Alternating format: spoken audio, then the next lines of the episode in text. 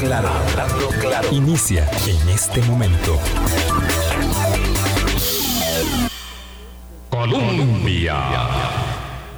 Con un país en sintonía, 8 en punto de la mañana. ¿Qué tal? ¿Cómo están? Muy buenos días, bienvenidas, bienvenidos a nuestra audición de martes. Gracias por hacer parte de nuestro Hablando Claro aquí en Colombia, la emisora que está en el corazón del pueblo. Desde 1947, haciendo radio útil.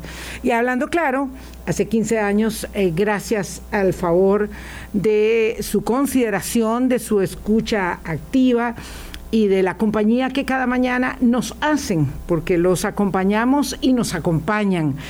Y por supuesto que es un privilegio eh, volver al micrófono después de una semana de, vacaciones, de ausencia, eh, que por supuesto hemos aprovechado para recargar baterías, para tener la distancia ah, sana, necesaria y oportuna respecto de los acontecimientos locales y nuevamente poder observar con eh, ojo analítico, ojalá, eso es lo que vamos a hacer con el presidente del Congreso, don Rodrigo Arias, que llegó temprano a la radio, pero tarde a la cabina porque estaba eh, hablando por teléfono, ahí lo vimos y lo dejamos para que pudiera continuar con esas eh, conversaciones que no dudo serán muchas eh, a lo largo del día y parte de la noche seguramente, porque evidentemente el ministro, exministro de la presidencia y presidente del Congreso, don Rodrigo Arias Sánchez, está ah, ahora en un lugar de preponderancia respecto de las decisiones eh, del cuatrienio eh, que puso a la cabeza de gobierno al presidente, a lo presidente Rodrigo Chávez, que como ya todo el mundo sabe, pues está en su primera gira al exterior en el Foro Económico Mundial. Nosotros aprovechamos entonces esta conversación con don Rodrigo Arias, que decíamos que llegó temprano a la radio, pero unos minutos tarde a la cabina porque estaba ahí. Eh, uno quisiera saber en qué tipo de conversaciones todo el día, en negociaciones, en acercamientos, eh, provocando que las cosas este, puedan avanzar en un momento que es siempre difícil, que es como aceitar una máquina para que empiece a trabajar eh, de consumo, donde todas las piezas puedan moverse, ojalá en la dirección adecuada para las mejores decisiones país, eh, pero que no es fácil en ningún caso eh, tratándose de una, de una nueva administración y en este particular, además de una administración que conduce el Ejecutivo, ¿verdad?, eh, con un signo político determinado y el legislativo con, con otro. En todo caso, gracias a la experiencia de don Rodrigo Arias, podemos conversar sobre algunos de los tópicos. Ya ha pasado el tema del primero de mayo, del 8 de mayo, ya eso, bueno, ya va haciendo historia porque los acontecimientos son muy dinámicos y vertiginosos y hoy nos encontramos con un asunto eh, que es el primero que queremos consultarle a don Rodrigo. ¿Qué tal? ¿Cómo está? Muy buenos días, don Rodrigo. Gusto de saludarle. Bueno, y muy buenos días, doña Vilma, y muchas gracias por la invitación a su programa. En realidad, yo llegué antes que usted. Sí. Esa es la verdad. Llegué antes que usted, pero estaba en el carro y no me di cuenta que ya estaba comenzando el programa hasta que ya me llamaron y salí en carrera. Exactamente. sí, sí, pero yo lo vi, yo lo vi cuando entró, yo, yo, yo sí estaba, quiero, quiero eh, eh, contarle, yo sí estaba, lo vi cuando entró en el carro, pero, pero bueno, yo me imagino que las, que las deliberaciones políticas son, eh, digamos, de, de, carácter permanente, tienen carácter permanente, las personas piensan muchas veces que esto se reduce a jornadas intensas de trabajo, pero es que la jornada intensa de trabajo, digo, no solamente es en, en la en, la oficina, en las horas oficinas, sino eh, de manera muy permanente. Entonces su dinámica como para empezar por un, por un hilo eh, tenue de, deliberación, su dinámica ha cambiado dramáticamente a partir de, eh, que es electo diputado y particularmente de que asume la conducción del primer poder de la República. Sí, así es, efectivamente.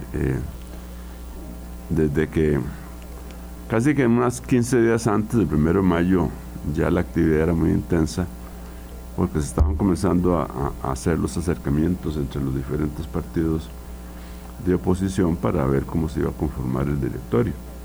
Eso es una labor de, tejer, de conversar, de de ir viendo a ver por dónde se, se va haciendo la, la posibilidad de, de, sacar algún consenso.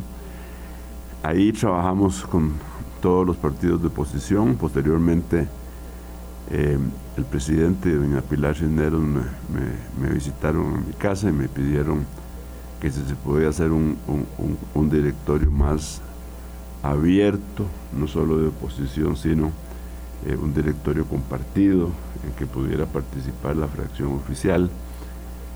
Eh, yo le dije que, que, en principio me parecía bien, que habría que ver en qué posición, qué posición aspirarían ellos.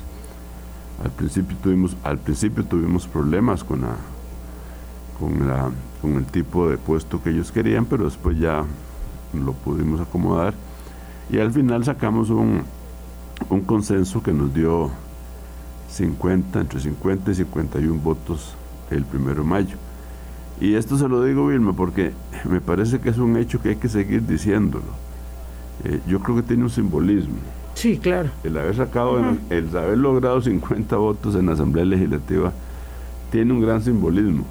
Eh, es un mensaje para Costa Rica de que por más división que podamos tener en, en temas o visiones diferentes políticas, eh, hay posibilidad de hacer acuerdos y hacer consensos que llegan hasta 51 votos. Uh -huh.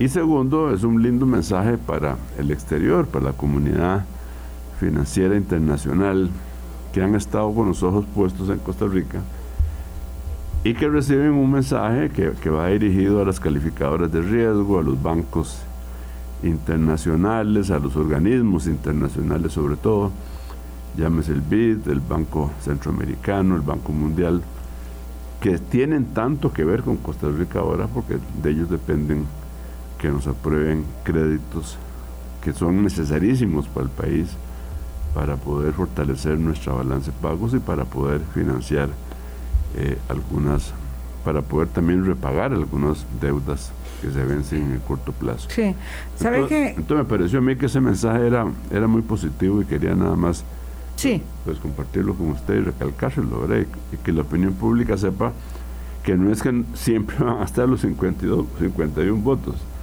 pero que cuando hay una urgencia, eh, esa asamblea que tenemos hoy día, eh, es posible en ella construir cosas importantes, porque hay un, me parece a mí que hay un común denominador y es eh, cierto sentimiento uh -huh. de responsabilidad con que el país está en una situación precaria sí. y que hay que sacarlo. Va vamos por partes, don Rodrigo. Usted sabe que uh, a lo mejor porque estuve unos días de vacaciones, a lo mejor porque estaba distraída, no lo sé. Mm, ahora eh, lo escucho comentar.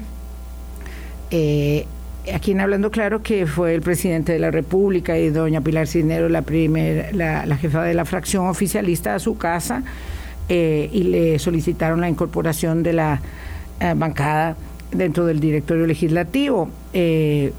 ¿Eso cuándo ocurrió? Eso fue el sábado o domingo antes no, de la, fue, del primero de mayo, porque... Muy, muy, sencillo, lo voy a contar porque... Sí, no, cuéntenos. No, no, es ningún secreto. Claro. Eso fue en Semana Santa. yo estaba Usted sabe que yo había tenido un problema, una cirugía fuerte. Un problema de salud, sí, señor, salud, sí lo supimos. Me, me tuvieron que, que, cambiar un marcapaso y eso me, eh, me dio una infección. Total fue que estuve bien fregado y, y la única forma de hacerme un, un, al final, el retirarme unos cables que estaban adheridos al corazón fue ir a Houston. Y estuve eh, los últimos días de la campaña eh, afuera y vine eh, tres o cuatro días antes de las elecciones. Uh -huh. Eh, vi los últimos debates y fui a votar, me sentía poco débil y aproveché la Semana Santa para quedarme en mi casa y, y, y recuperarme, uh -huh. realmente era para recuperarme. Doña Pilar, que la vi en una de las sesiones donde, donde estábamos practicando en la Asamblea Legislativa, porque uh -huh. es una asamblea donde se, había que aprender, porque todo es electrónico, porque hay un montón de cosas que, había, que te, nos, nos querían explicar. Entonces hicimos una simulación de asamblea antes de entrar en función. Sí, una, una, simulación de instalación del Congreso. Una, una simulación, ¿verdad? Yo presidiendo y, y los diputados ya pidiendo la palabra y hablando y toda la cosa. En esa, eh, en esa, ahí doña Pilar me dijo que, que iba a ser yo en Semana Santa, que se iba a salir. Yo le dije que no, que iba, me iba a quedar en mi casa. Y me dijo que por qué no nos tomábamos un café, cosa muy normal. Yo le dije que con mucho gusto. Ella me dijo que, que podía ir a mi casa. Ahí, yo le dije que encantado. Quedamos para un miércoles a las 10 de la mañana, miércoles santo. Posteriormente, como el lunes, el hoy presidente, don Rodrigo Chávez, me llamó para decirme que se había enterado que doña Pilar iba a ir a tomarse ese café, que si él también podía llegar. Yo le dije, por supuesto. Había bastante café. Había bastante café. Ah, sí. Y, y, él no, no, come pan, pero le dije, no hay problema, yo le tengo unas tortillitas de queso muy buenas. que, puede, que, eso sí lo puede comer. Y me dijo que se podía llegar acompañado de doña Natalia. Bueno, ya era, sí, un pichel grande. ya era un pichel más grande. Entonces fue una reunión, digamos, donde, donde aprovechamos para conversar sobre lo que estaba pasando en el mundo, cómo todos esos acontecimientos podían afectar la economía costarricense. Yo le di mi visión, él me preguntó al puro inicio que cómo veía Costa Rica. Entonces yo me tomé un tiempo necesario para darle mi visión de cómo, lo veía. Le hablé de todos estos problemas que estaban desarrollándose afuera, pero que iban a tener profundas repercusiones en Costa Rica, no solo el incremento del costo del petróleo por la guerra de Ucrania con Rusia, el incremento de todos los granos, el hecho que Estados Unidos estuviera con una inflación muy alta, que los bancos grandes centrales ya se olvidaron de, de, emitir dinero para financiar empresas, ahora estaban recogiendo dinero, y que entonces esa recesión que se podía venir podría impactar aquí porque ya iban a haber menos turistas americanos, iban a haber menos importaciones de artículos dentro del Tratado de Libre Comercio, etcétera, etcétera, y, que, y además que los intereses iban a subir porque nosotros estábamos acostumbrados a intereses muy bajos de todos los créditos. Hablamos de todo eso y, después eh, él me manifestó que a él le gustaría, hablando el primero de mayo, me dijo que a él le gustaría tener eh, una participación en el directorio. una sillita ahí. A él como, como titular como ejecutivo. de la oposición. Eh, perdón, del oficialismo, más bien del oficialismo. Sí, del oficialismo. Entonces yo le dije que yo lo veía en principio bien, pero que lo tenía que consultar con los demás miembros del grupo que ya habíamos conformado como de oposición.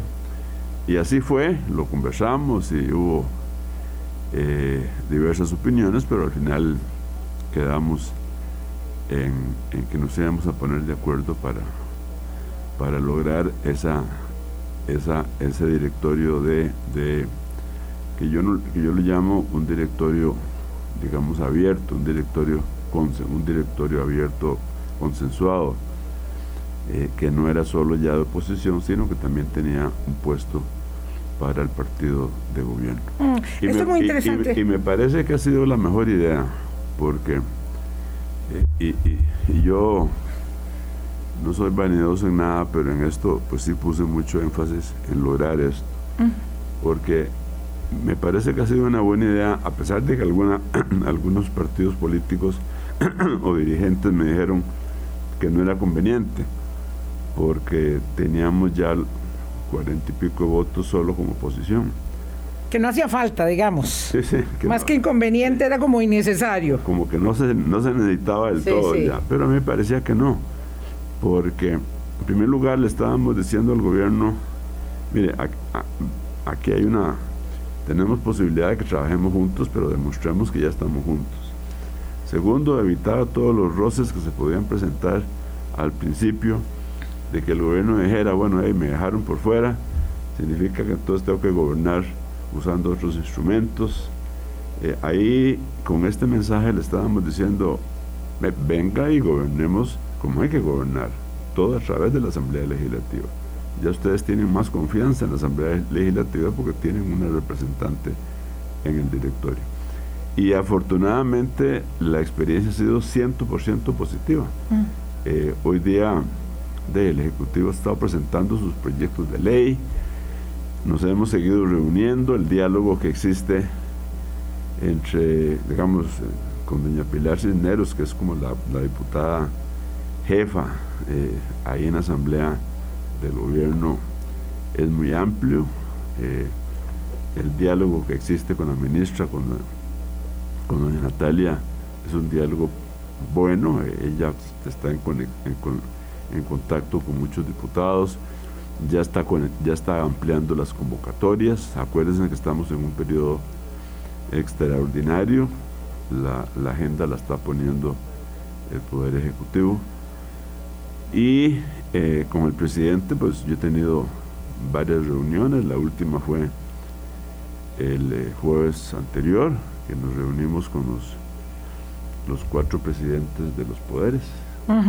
¿Cómo no? Poder Ejecutivo, Poder Legislativo don Fernando Cruz por el Poder Judicial y doña Eugenia Zamora por el Tribunal Supremo de Elecciones.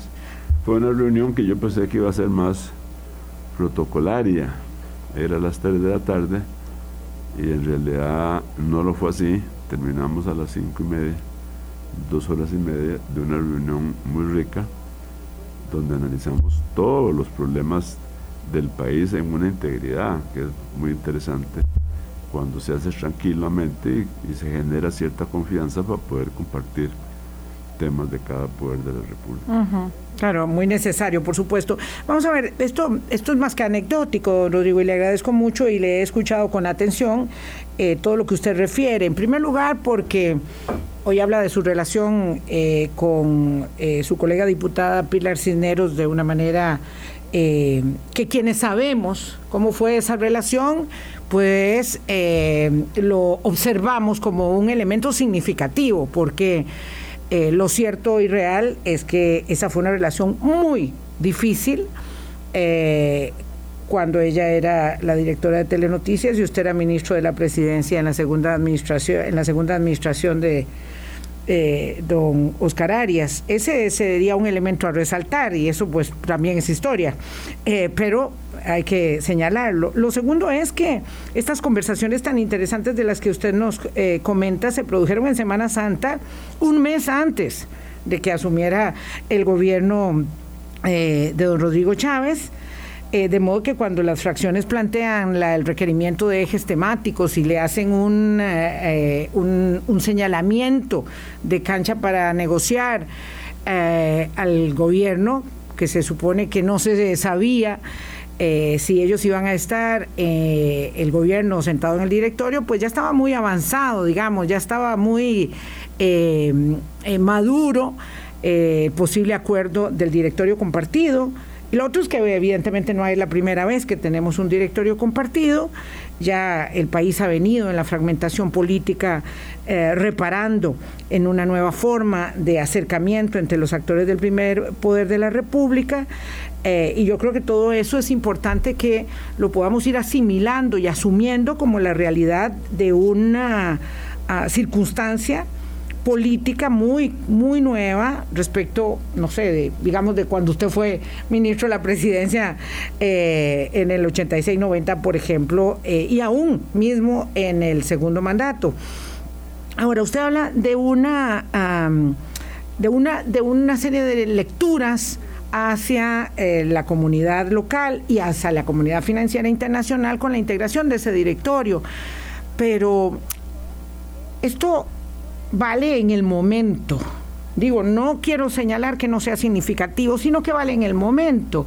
Cuando el presidente de la República el domingo, antes de salir a, Davos, afirma ah, de manera tan categórica que el gobierno anterior, no el Banco Central, el gobierno anterior se gastó ligeramente 2.300 millones de dólares eh, de reservas del banco, que en realidad eran 1.263, eh, para festinarlos, genera internamente un eh, enorme, una enorme sorpresa pero externamente a la comunidad financiera, a los potenciales inversionistas que va a buscar ahora Suiza, pues una gran eh, eh, signo de interrogación, por decirlo menos. Entonces, aquel signo del el primero de mayo es tan, tan significativo, eh, perdóneme, don Rodrigo, pero lo veo un poco diluido frente a la contundencia de la afirmación del presidente de la República, del presidente del Poder Ejecutivo, señalando que aquí hubo mano ligera para gastarse reservas del Banco Central y decirle a las personas, ojo, que eh, aquí hubo un, dijo, su palabra fue horror de política pública frente a un momento en el que dijo las tasitas de interés en Estados Unidos eh, no ameritaban que aquí se tomaran medidas como la utilización de esas reservas. Y como usted sabe de este tema, yo quiero preguntarle su opinión eh, respecto de lo que ha pasado, porque es muy sorprendente aterrizar en el país y enterarse de que esto ha pasado. Sí, con mucho gusto, doña Vilma. Eh, sí, yo oí la conferencia de prensa del, domingo y, y, me parece que, que probablemente la lectura, y lo dicho por el presidente de la República por don Rodrigo en ese momento eh, no, digamos, se aparta, para usar un término, se aparta bastante de la realidad de los hechos. Eh, en primer lugar, yo eh, tengo una gran confianza en la administración del Banco Central durante el gobierno anterior. yo tengo un gran concepto de don Rodrigo Cubero y de la gente que, trabaja, que trabajó con él.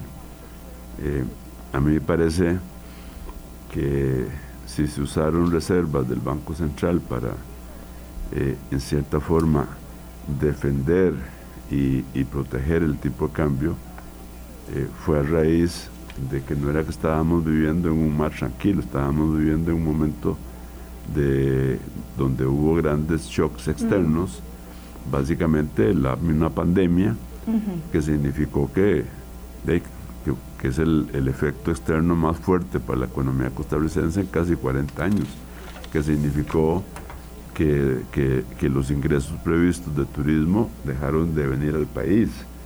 Y así eh, muchas otras actividades que generaban dólares dejaron de generar. Entonces, lógicamente, hubo un faltante de divisas y ahí el Banco Central cumplió su función de mantener eh, un tipo de cambio hasta donde se pudiera lo más estable posible. Uno se pregunta, eh, ¿qué hubiera pasado si el Banco Central se hubiera mantenido ausente? De, brazo cruzado. De brazo cruzado y no hace nada.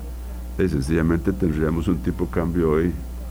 Sí, como de 800 pesos, seguro. De más de 800 colones y además se habría generado una inflación interna que, estaríamos, que la estaría pagando todos los hogares costarricenses. Claro, ahí tendríamos que estar sí colgando a don Rodrigo Cubero en la Plaza de la Artillería por no haber hecho nada. Un encarecimiento. Entonces me parece que, que lo que, que, es un tema que debemos superar, porque yo creo que hablar de todo esto, Vilma, eh, produce, produce una sensación que, en mi criterio es peligrosa.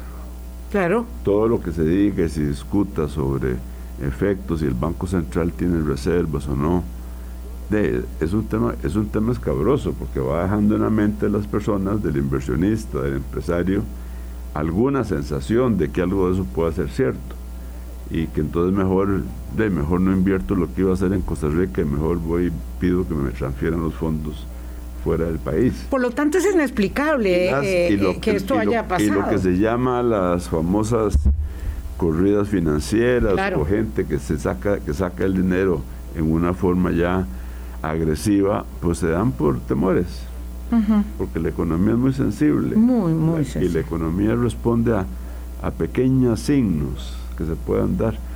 Yo ayer, eh, en otro programa, y lo dije en la Asamblea Legislativa, me manifesté muy a favor de inmediato de que teníamos que aprobar nosotros varios créditos internacionales, créditos que ya están en la Comisión de Sendarios eh, y que tendríamos que aprobarlos no solo porque son créditos para apoyar los presupuestos nacionales, sino porque eh, son parte de ese complemento que se usó para tomar esa decisión. Sea, el Banco Central anterior eh, dice, bueno, voy a disponer de ciertas reservas. porque voy a tener créditos de apoyo, el país va a tener créditos de apoyo presupuestario. para apoyar el tipo de cambio, pero estoy claro que van a ingresar claro. tal, tanta cantidad de Y algunos de ellos no ingresaron. Algunos de ellos se atrasaron. Entonces ahora... Otros no se aprobaron. Otros no se aprobaron. Claro. Entonces ahora yo como diputado y presidente del Congreso quiero apoyar lo máximo que pueda para que se aprueben esos créditos, los que ya están listos en la Comisión de Hacendarios o bien otros que van a venir, porque me parece que ahora sí son urgentes para reforzar eh, la balanza de pagos costarricense, para reponer las divisas que se habían perdido, además de que recordemos que el país tiene pagos extraordinarios muy grandes que hacer sobre todo a inicios del 2023. Permítame, don Rodrigo, voy a tener que interrumpirlo porque son las 8.25 y estoy un poquillo colgada con el primer corte. Vamos a la pausa y venimos. Eh, yo entiendo, pero créame que eh, estas canas no son de gratis, entonces entiendo muy bien que usted navegue con... Eh, elegancia en las vicisitudes de los estropicios eh, del presidente eh, del Ejecutivo, pero eh, lo cierto es que esto, justamente por su argumentación, no se puede explicar, sobre todo porque tenemos un presidente que es economista y ha obligado, cosa muy inusual, cosa muy inusual, a que el anterior presidente del Banco Central tuviese que salir eh, en defensa eh, de la gestión de la Junta Directiva del Banco Central, que sigue siendo la misma, que sigue siendo la misma. Vamos a una pausa, 8.26, regresamos. Hablando claro. Colombia. Con un país en sintonía, 8.29 minutos de la mañana. Gracias por hacer parte de nuestro Hablando Claro. Conversamos con don eh, Rodrigo Arias, presidente de la Asamblea Legislativa. Eh, en este contexto en el que, eh, no sé si se me entendió mal, pero sí, yo tengo claro que el Banco Central salió a aclarar lo que pasó, pero lo que me parecía inusual es que lo tuviera que hacer también al unísono el expresidente del Banco Central, porque las señales en economía son muy delicadas. Eh, creo que hay una cosa en juego que sí quisiera que usted reafirmara, eh, don Rodrigo, desde su, desde su óptica, o confirmara o desmintiera desde su óptica. Es que aquí, em, en Costa Rica, dichosamente, ah, como en cualquier nación desarrollada, el Banco Central tiene un nivel de autonomía e independencia que es realmente un basamento eh, de la política cambiaria monetaria del país, eh, digamos, de un país que se considere serio, ¿verdad? Eh, y esto ha sido así a lo largo de muchas décadas. En la, administración anterior hubo, incluso una ley de modificación de potestades del Banco Central. Ahí está sentado, aunque sin voto, el ministro de Hacienda. De modo que a mí me, suena absolutamente incomprensible que el ministro de Hacienda esté en una conferencia de prensa con el presidente de la República, eh, digamos, disparándose en los pies y disparándole a la garantía de la autonomía e independencia del Banco Central. Y, y, con eso yo quería un comentario final para poder cerrar y avanzar en otros temas. Bueno, no me cabe duda a mí, yo concuerdo totalmente con esa independencia del Banco Central, es una de las garantías que tenemos totalmente eh, como costarricenses de, una economía sana y de un sistema monetario eh, dirigido desde una institución que cuenta con el respeto total y con la, y con, el, y con la independencia que debe tener para que funcione. Yo fui ministro de la presidencia en dos oportunidades, en dos, en dos gobiernos, con presidentes ejecutivos del Banco Central de nada, que eran las figuras como don Eduardo Lizano en, un periodo eh, y don Francisco de Paula Gutiérrez, que en paz descanse, en otro, y, yo recuerdo el respeto con que el presidente y yo nos reuníamos con ellos, un respeto total, pero era, era nada más para coordinar algunas cosas o cuando ellos sentían que, algún miembro del Ejecutivo estaba haciendo cosas que podrían afectar el sistema financiero o, el sistema monetario. Así es que me parece que, por supuesto, que ese respeto al Banco Central debe existir. la, en general, yo siento que la afirmación del presidente pues no fue una no fue una, no, fue una opinión que él dio sobre un manejo del, del anterior gobierno, que lógicamente lo considero desafortunado. Pero vamos a ver, lo que, lo que pasa en su opinión eh, experimentada, y yo sé que usted quiere construir acuerdos y que eso implica necesariamente dejar pasar algunos eh, hechos, lo que pasa es que algunos de esos gestos son muy relevantes.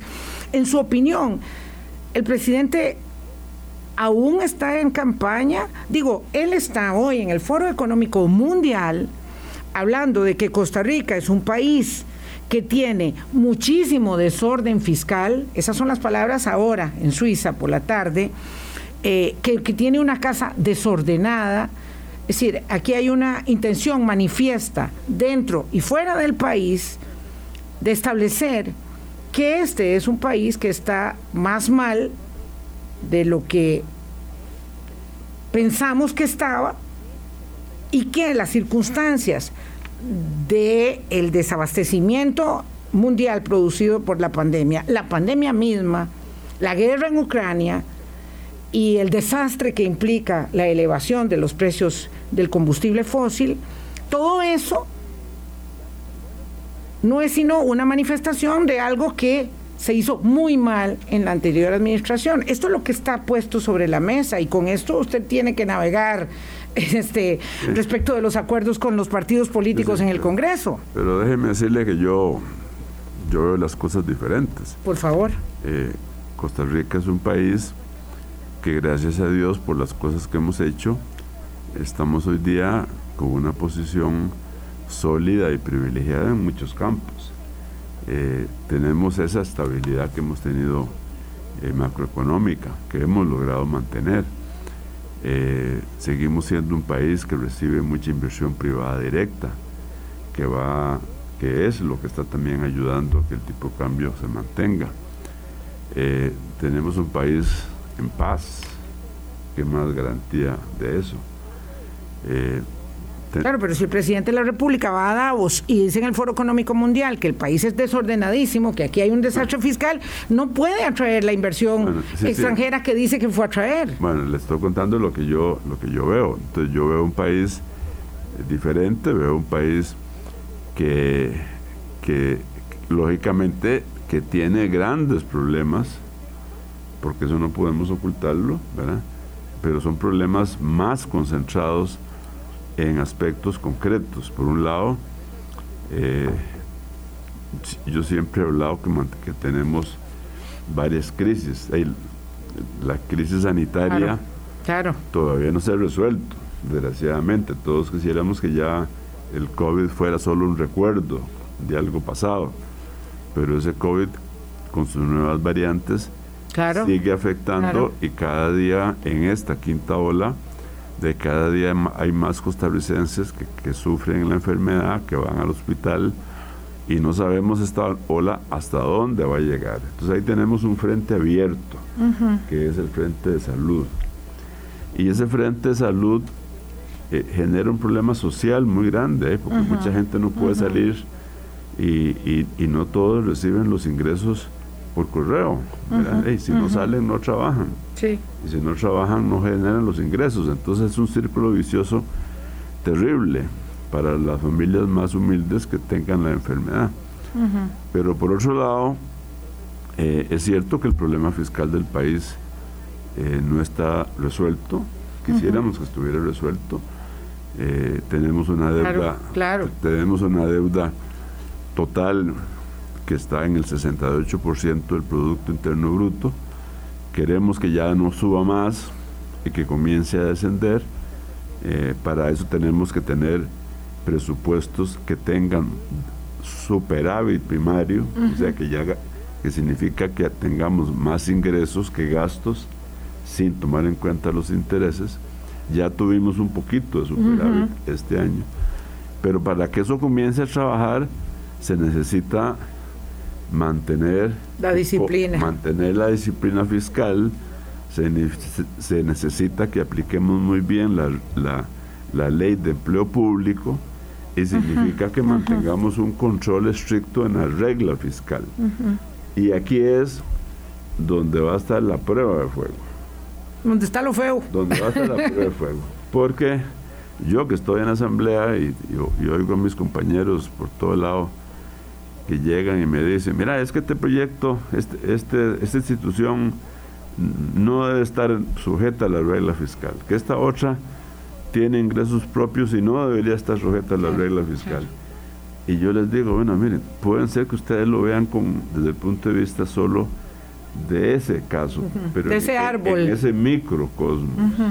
Pero si usted ve todo el panorama, el, árbol, el bosque, el bosque, desgraciadamente, si usted hace una apertura por aquí, otra apertura por acá, una excepción acá, otra excepción allá, al final se va a romper todo esto. Sí.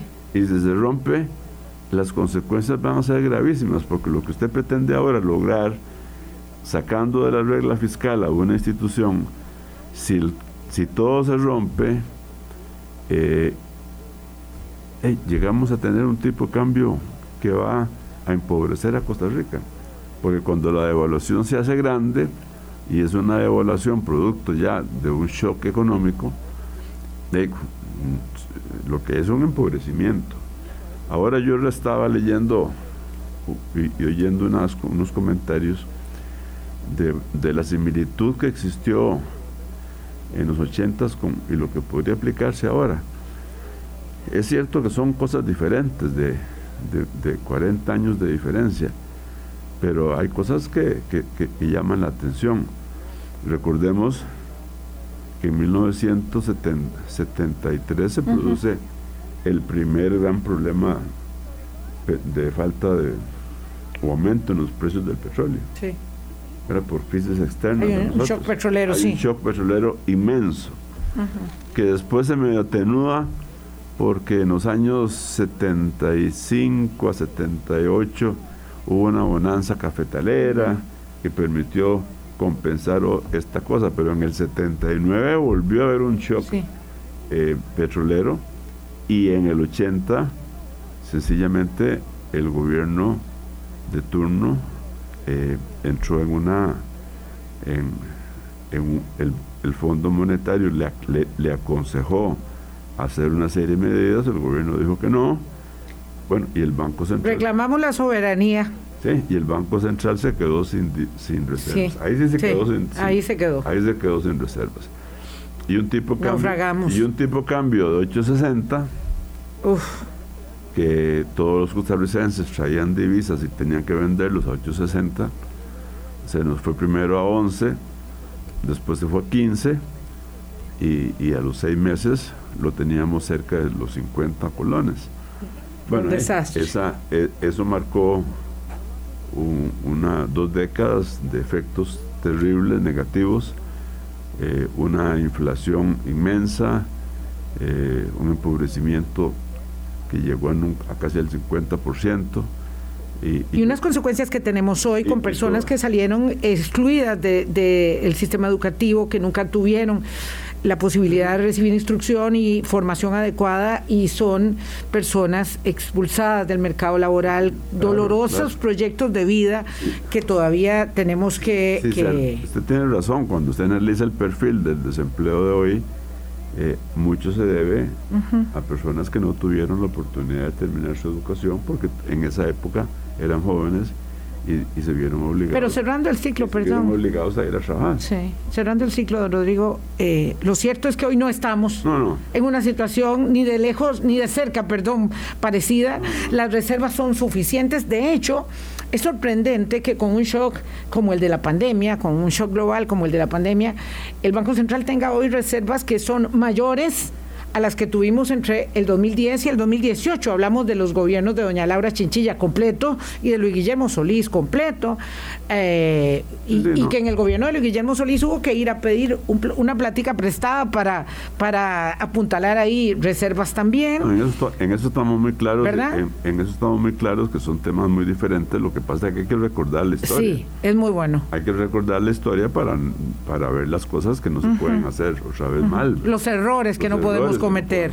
claro, porque usted hablaba de disciplina fiscal, aplicación rigurosa de la ley de empleo público y regla fiscal. ¿Y por qué hablo de eso? Porque, porque yo conozco que ahora que se está reglamentando, o que hay que reglamentar la ley de empleo público, pues eh, hay algunas ideas de, de, algunos grupos políticos de que hay que hacer una reforma en la ley de empleo público. Bueno, yo señalaría en primer lugar al Ejecutivo, que ha señalado, ha, prometido una revisión de la, de la ley de empleo público que, costó cuatro años. Eh, lo, que no sé es si esa revisión es eh, vía legislativa o si quieren hacer una reglamentación, puede ser que sea que a lo mejor los cambios que ellos que se quieran hacer se puedan hacer vía reglamento.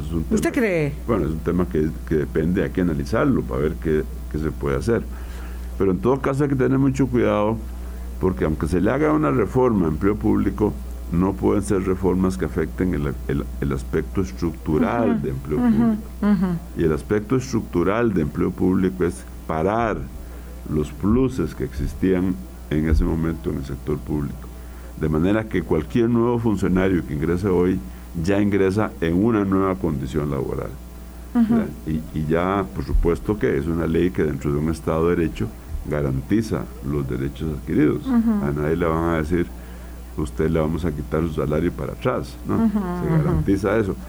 Pero hay modificaciones que básicamente son más de, de si debe intervenir mi plan o no en, en, una supervisión de todo el sector público, si, si se afecta la soberanía de un poder independiente. Son cosas más, digamos, de, de, jurisdicciones, pero que no deben afectar el fondo de la ley, eso me parece a mí. Y en, y en la regla fiscal, de la regla fiscal no le puede caer bien a nadie, porque la regla fiscal es sencillamente ponerse en cintura para no gastar más de cierto porcentaje total para todo el sector público. Entonces, cuando se argumenta, como, me, como yo oigo argumentos, de que esa institución no debe entrar en la regla fiscal porque tiene ingresos que se llaman, entre comillas, propios, que no salen de la caja. Como las municipalidades. De Hacienda. Eh, de, yo lo que digo es, bueno, es que ustedes no, han visto el, problema de su integridad. Aquí se está actuando para todo el sector público. Y, y, lo que se está analizando no son los ingresos, es el gasto. claro. Que es diferente. Sí, sí. Aquí, no, aquí nadie se está preocupando de dónde vienen los ingresos. Lo que queremos es que el gasto total del sector público no crezca más de tal porcentaje. para, porque esa es, la, esa es la obligación que tiene el gobierno para poder ir cerrando estas brechas e ir haciendo que esa deuda nuestra pueda comenzar a, disminuir. Permítame, don Rodrigo, la segunda pausa, 8.45. La Asamblea Legislativa tiene la posibilidad de construir, y eso es lo que ha dicho reiteradamente nuestro invitado de esta mañana, de construir acuerdos eh, para apuntalar eh, la aprobación de los créditos internacionales unos pendientes de aprobación, otros claramente desdeñados en la administración, eh, en, la, en la legislatura anterior por diputados de oposición, para poder ayudar a la situación, lo cual no será suficiente seguramente, eh, porque los efectos eh, de la guerra son muy fuertes en, en, prácticamente todo el mundo, pero sí, mm, digamos, insoslayables esos créditos cómo se hará. Y lo otro es que hay un abanico de propuestas y algunas ilusiones incluidas para eh, tratar de reducir el precio de los combustibles y ahí todas las bancadas quieren tener, eh, digamos, la autoría del proyecto que resuelva eh, la disminución del precio de los combustibles, proyecto que pareciera ser más utópico que posible. Vamos a la pausa y regresamos con esos dos temas para cerrar. Hablando claro. Colombia con un país en sintonía. Solo nos quedan seis minutos de programa, don Rodrigo. Qué tirada. Eh, así como en su casa eh, hay mucho café, aquí también. Entonces lo voy a tener que invitar otro día. Este, eh, con pan o tortilla, ahí sí se lo voy a tener que quedar debiendo, pero por lo menos con un buen café que tenemos aquí en la mañana, en la mesa de Hablando Claro, don Rodrigo. Ah, en la administración anterior, en la legislatura anterior, algunos créditos no se aprobaron eso a mí siempre me quedó, eh, este, digamos, el sinsabor de que no se hiciera. Pero ahora encuentro que, por ejemplo, la bancada de Nueva República, que fue parte de la improbación de aquellos créditos, ha cambiado de opinión respecto de eh, que sí van a darle trámite a créditos que intentan eh, el cambio de deuda, cara por deuda menos onerosa. La deuda siempre es onerosa, pero bueno, menos. Eh, ahí hay una, un cambio y también en la misma bancada de Liberación Nacional. Eh, de modo que esos créditos parece que sí tienen muy, eh, mucho mejor augurio para que sean tramitados en la Asamblea Legislativa. Me gustaría unas palabras sobre eso. Y lo último tiene que ver con combustibles. Ahí lo que siento es que cada bancada quiere presentar su paquete de proyectos y ser el autor del salvamento que ya reclama en todo caso el presidente de la República, que es el salvamento del país. Eh, es posible realmente que haya un, unos proyectos que libere la presión del precio del combustible y se le haga creer a la gente, que es lo más delicado, que se puede bajar el precio del combustible de manera significativa ah, y que luego eso no suceda porque no se pueda hacer y que la gente se sienta muy engañada y muy enojada, porque por un lado los diputados quieren apuntar en ese camino, el gobierno también, pero luego viene la realidad de la disciplina fiscal, de la regla fiscal y de la imposibilidad de no poder vestir a un santo desvistiendo el otro. ¿Qué dice usted? Bueno, mire, hay cinco minutos exactos. Hay un dicho que dice que, que, no hay un almuerzo gratis, ¿verdad? En Navidad. Ah, sí. Bueno, y aquí, digamos, llevando eso al sector público, significa que si usted quiere hacer algo hoy día, eh, digamos, eh, en una forma excepcional de ayuda, pues eso tendrá que reponerlo por algún lado. ¿verdad? Ese es el principio básico que existe. Yo creo que, que el costarricense está sufriendo uno de los embates de lo que es este entorno externo, que desgraciadamente no se va a sentir solo en aumento de precios de, gasolina y diésel. Sí, sino encadenado. Lo vamos a sentir en esa cadena que también va a hacer que los granos eh, sean encarecidos, entonces todos los productos que usan granos van a ser más caros. Lo vamos a sentir en los intereses, que vamos a tener intereses más caros por todas nuestras deudas. Lo vamos a sentir en el tipo cambio, que probablemente pueda hasta incrementarse un poco más entonces yo creo que el gobierno o, la sociedad costarricense y la Asamblea Legislativa lo que hemos estado viendo es, bueno, ¿qué se hace? No hacemos nada, dejamos que siga el diésel subiendo. Ya está afectando tanto la producción de que hay agricultores que yo conozco que han dejado de, de usar sus tractores. Porque, Protestas iguales en Europa y en Estados Unidos por las mismas, mismas razones. Porque ya no les es, claro. no pueden usarlos porque es carísimo para usarlos. Entonces, lógicamente, afectan su productividad, dejan de trabajar, no abonan sus productos y las consecuencias negativas las van a tener el próximo año con cosechas muy malas. Entonces, es un círculo vicioso negativo. Entonces, aquí lo que se está pensando es, bueno, no se puede decir no vamos a hacer nada, hay que hacer algo. La que anunció el presidente el domingo a mí me parece que es insuficiente, porque la, el simple... Las cuatro medidas. Sí, las cuatro medidas, pero dentro de ellas, la primera que es el cambio de la fórmula, como se va a hacer por parte de ARECEP, eh, los incrementos de, de los combustibles. Que en todo caso Arecep ya había planteado antes. pero la fórmula, como se quiere ahora decir que se haga, que es con base en el precio real y no en el precio estimado, que eso va a ahorrar entre gasolina y diésel y aplicado todo a diésel una suma que pueda significar una disminución de 50 colones, bueno, bienvenido, digamos, es una, es una decisión en la dirección correcta, pero es insuficiente. Claro, claro. Si está a mil y pico, de, le baja a 50, pues no... no Nos quedan 950. Bueno, entonces lo que se quiere es pensar en algo más radical. Y entonces el mismo gobierno ha dicho que ya está por firmar un crédito con el Banco Centroamericano de 200 a 250 millones de dólares.